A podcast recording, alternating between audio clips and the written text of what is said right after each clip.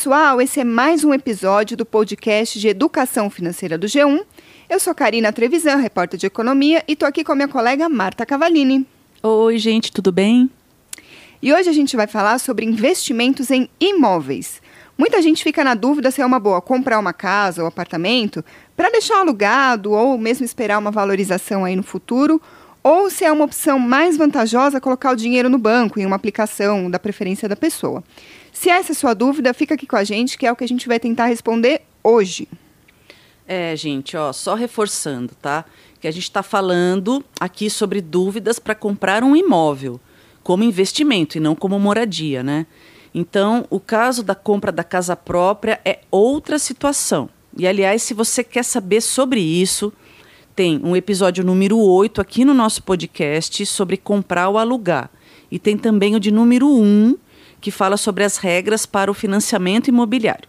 Bom, voltando então ao nosso assunto de hoje, que são os imóveis como investimento.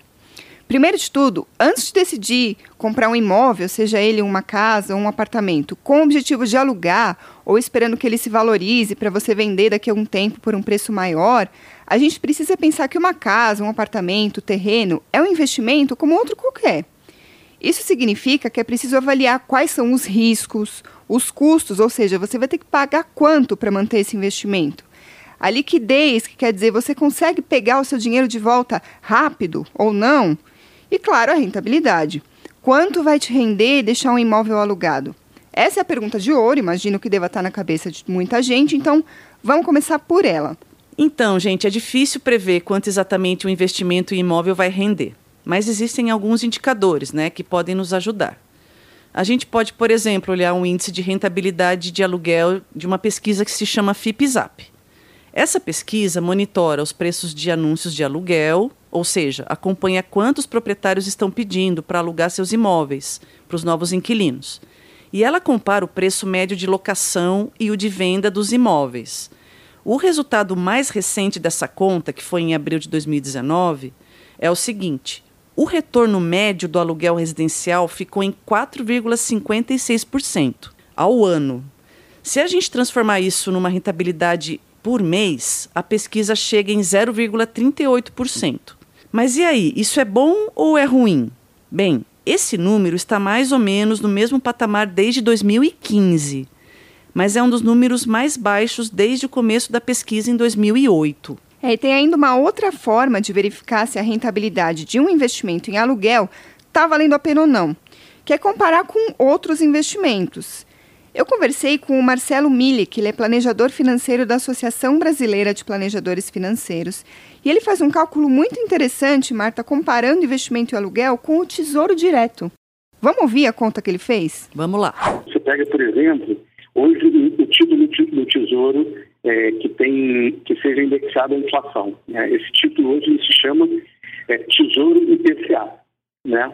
Então, como é que esses títulos eles funcionam? Hoje, o mais curto deles vence em 2024 e os mais longos vencem em 2050. Mas se a gente assim pegar é, uma média né, do mais curto pelo mais longo, e que na, na realidade representa é, o, o, um período de investimento para quem investe em imóveis é, poder comparar, vamos falar de alguma coisa como é, IPCA mais 4% ao ano. Então, quem investe num imóvel, por exemplo, um milhão de reais, que expectativa ele deve ter? Que, aquilo, que aquela renda de locação dele né, gere pelo menos, pelo menos 4% ao ano. Né? Ou seja, que aquilo que ele vai receber de aluguel naquele ano, pelo menos 40 mil reais por esse imóvel. Como os contratos de aluguel normalmente é, já prevêem uma correção pela inflação, ele consegue comparar esses, esses títulos, esses, esses rendimentos. Então, o título de tesouro é, rende inflação mais 4, e esse imóvel tem que render pelo menos inflação mais 4 para valer a pena o investimento de aluguel, entendeu? É, pois é, essa é uma das maneiras de comparar o aluguel com outros investimentos para saber se vale a pena. Mas claro que ainda tem a perspectiva de revender o imóvel depois de alguns anos, contando com uma valorização aí para você conseguir lucrar. Mas a questão é que, por mais que a gente compare rentabilidade, a gente não pode esquecer que cada investimento tem um, um risco diferente. Isso também tem que ser colocado na balança, ou seja, não é só a rentabilidade. Já que os assuntos são imóveis, vamos falar dos riscos desse investimento. O primeiro, imagina se você passa muito tempo sem conseguir um inquilino. Você vai ter aí os custos do seu imóvel, seja condomínio, impostos, sem ter ali o, o dinheiro do aluguel que alguém estaria te pagando para te ajudar com essas despesas. O segundo é o inquilino não pagar em dia, já pensou? A dor de cabeça que você vai ter para resolver essa situação, as perdas, inclusive financeiras, que você pode ter. Então, quando a gente vai comparar os imóveis com outros investimentos, não é só a questão da rentabilidade. Ah, se eu colocar no tesouro, vai render mais ou menos igual, vai render menos. Como que é essa comparação? Tudo bem, mas quais são os riscos do tesouro, ou do CDB, ou de ações, ou qualquer que seja o investimento que você está comparando, e quais são os riscos de alugar um imóvel. Tudo isso também deve ser considerado na hora de tomar a sua decisão. É, Karina. Além desses riscos que você falou aí pra gente, a gente precisa também considerar os custos. Porque, assim como para avaliar um investimento em bolsa, você tem que olhar a taxa de administração da corretora, com os imóveis também temos que temos aqueles custos a considerar, tá? O primeiro deles é o custo com a imobiliária. Tem ainda as manutenções, tem o pagamento do condomínio e do IPTU durante o tempo em que o imóvel não estiver alugado. Além disso, também tem os rendimentos com aluguel que têm que ser declarados no imposto de renda. No caso de revenda do imóvel, tem outras despesas a considerar, como, por exemplo, da parte do corretor que viabiliza a venda para você. E tem também o imposto de renda sobre o ganho entre o valor de compra e de venda do imóvel. É, ou seja, a gente vai empilhando aí os custos, tem bastante coisa para colocar nessa balança. É, e tem ainda mais um fator que a gente mencionou lá no começo, mas acho que é importante a gente detalhar melhor, é sobre a liquidez. E falando de liquidez, a gente também chega no ponto de uma palavra muito importante no mundo dos investimentos, a gente fala sempre, que é a diversificação. Vamos lá para quem está confuso. Imóveis são considerados bens de pouca liquidez, ou seja, você, se você quiser de repente dispor daquele dinheiro que você usou para investir no imóvel, não é tão rápido, não é tão fácil vender uma casa um apartamento, a não ser que você esteja disposto a vender por um valor bem menor do que o que ele vale. Por isso, o que os especialistas recomendam é o seguinte: se você vai investir em imóveis, é importante que você tenha outros investimentos em outras aplicações consideradas mais com maior liquidez. Imagine a seguinte situação: tudo que você tem para investir, todo o dinheiro que você juntou na vida são 300 mil reais.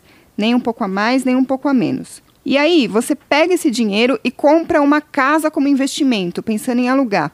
Vamos supor que por alguma casualidade aconteça alguma coisa e você precise de 10 mil reais num prazo curto. Você vai poder vender essa casa rápido para conseguir os seus 300 mil reais de volta, sem correr o risco de perder o, o dinheiro que você aplicou, sem perder o, o, risco de vender por menos do que ela vale? É possível que não. Então, é um, um, uma recomendação dos especialistas, que você tenha ali o seu colchão de emergência e que ele não seja o dinheiro que você aplicou no seu imóvel. É exatamente isso, Karina. E é por isso que a recomendação dos especialistas é procurar diversificar investimentos, tá? E isso não vale só para os imóveis. É o bom e velho conselho de não colocar todos os seus ovos em uma cesta só. Bom, mas a gente está falando aqui de investimento em imóveis, comprando imóveis. Parece óbvio, mas tem um jeito de investir no mercado imobiliário sem comprar nenhuma casa, apartamento, terreno, seja lá o que for. Eita! Tá confuso? Eu tô. Calma que é simples, tá? A gente está falando sobre os fundos imobiliários. Esse é um tipo de investimento financeiro que você compra uma cota de um fundo que vai ter vários imóveis, tá? De vários tipos, incluindo os comerciais. Então você obtém uma rentabilidade sobre isso. Uma das vantagens é que você não precisa ter na mão o valor de um imóvel para investir, mas nem por isso precisa ficar de fora desse mercado se ele por algum motivo for atrativo para você. É isso aí. O Marcelo Milik também explicou para a gente um pouquinho melhor sobre fundos de investimentos. Marta, vamos ouvir o que ele tem a dizer? Vamos lá. São um investimento financeiro. Na verdade, é, ali tem um gestor é, que se encarrega de administrar, escolher e, e, e, operar aqueles, aqueles imóveis que compõem aquela carteira imobiliária. E o investidor desses fundos, é, ele tem, além de ter um benefício fiscal, né, porque esses fundos são isentos de imposto de renda, ele ali, ele, de uma certa forma, ele mitiga, ele tira alguns riscos do investimento imobiliário, que são exatamente essa questão da administração, da manutenção, é, e o que passa a ser proprietário de um pedaço de uma cota de um fundo que investe em um ou mais de um imóveis. É, então, é, é, eventualmente, alguém que for um investidor que goste dessa classe de risco e o perfil, é, vamos dizer assim, seja condizente com esse investimento, talvez valha a pena considerar o investimento num fundo imobiliário ao invés de diretamente no imóvel. Pode ser uma maneira interessante de participar do mercado imobiliário sem estar comprando diretamente uma unidade, uma parcela de algum imóvel, um terreno, um shopping diretamente. Né? Bom, mas como todo investimento, é preciso ter cautela na hora de escolher, tá, gente? No caso dos fundos imobiliários, é preciso levar em consideração a taxa de administração que a instituição financeira, a corretora, vai te cobrar. Outra questão é o imposto de renda que, se, que você vai ter que pagar sempre que tiver algum ganho com o seu investimento nesse fundo. Ou seja, como todos os investimentos que a gente comenta aqui no nosso podcast, é preciso prestar atenção, não se surpreenda depois no meio do caminho, porque você tem que pagar um imposto que não estava esperando, ou tem que pagar uma taxa que não sabia, sempre com muito cuidado, afinal, o nosso dinheiro a gente tem tanta dificuldade para juntar, né, Marta? É, gente. Não vamos bobear. É isso aí. Então é isso, gente. Espero que a gente tenha esclarecido suas dúvidas sobre investimentos em imóveis e hoje a gente vai ficando por aqui. É, gente, na semana que vem é, a gente tem mais um assunto diferente para você aqui no nosso podcast, tá? Não percam, até lá. Tchau!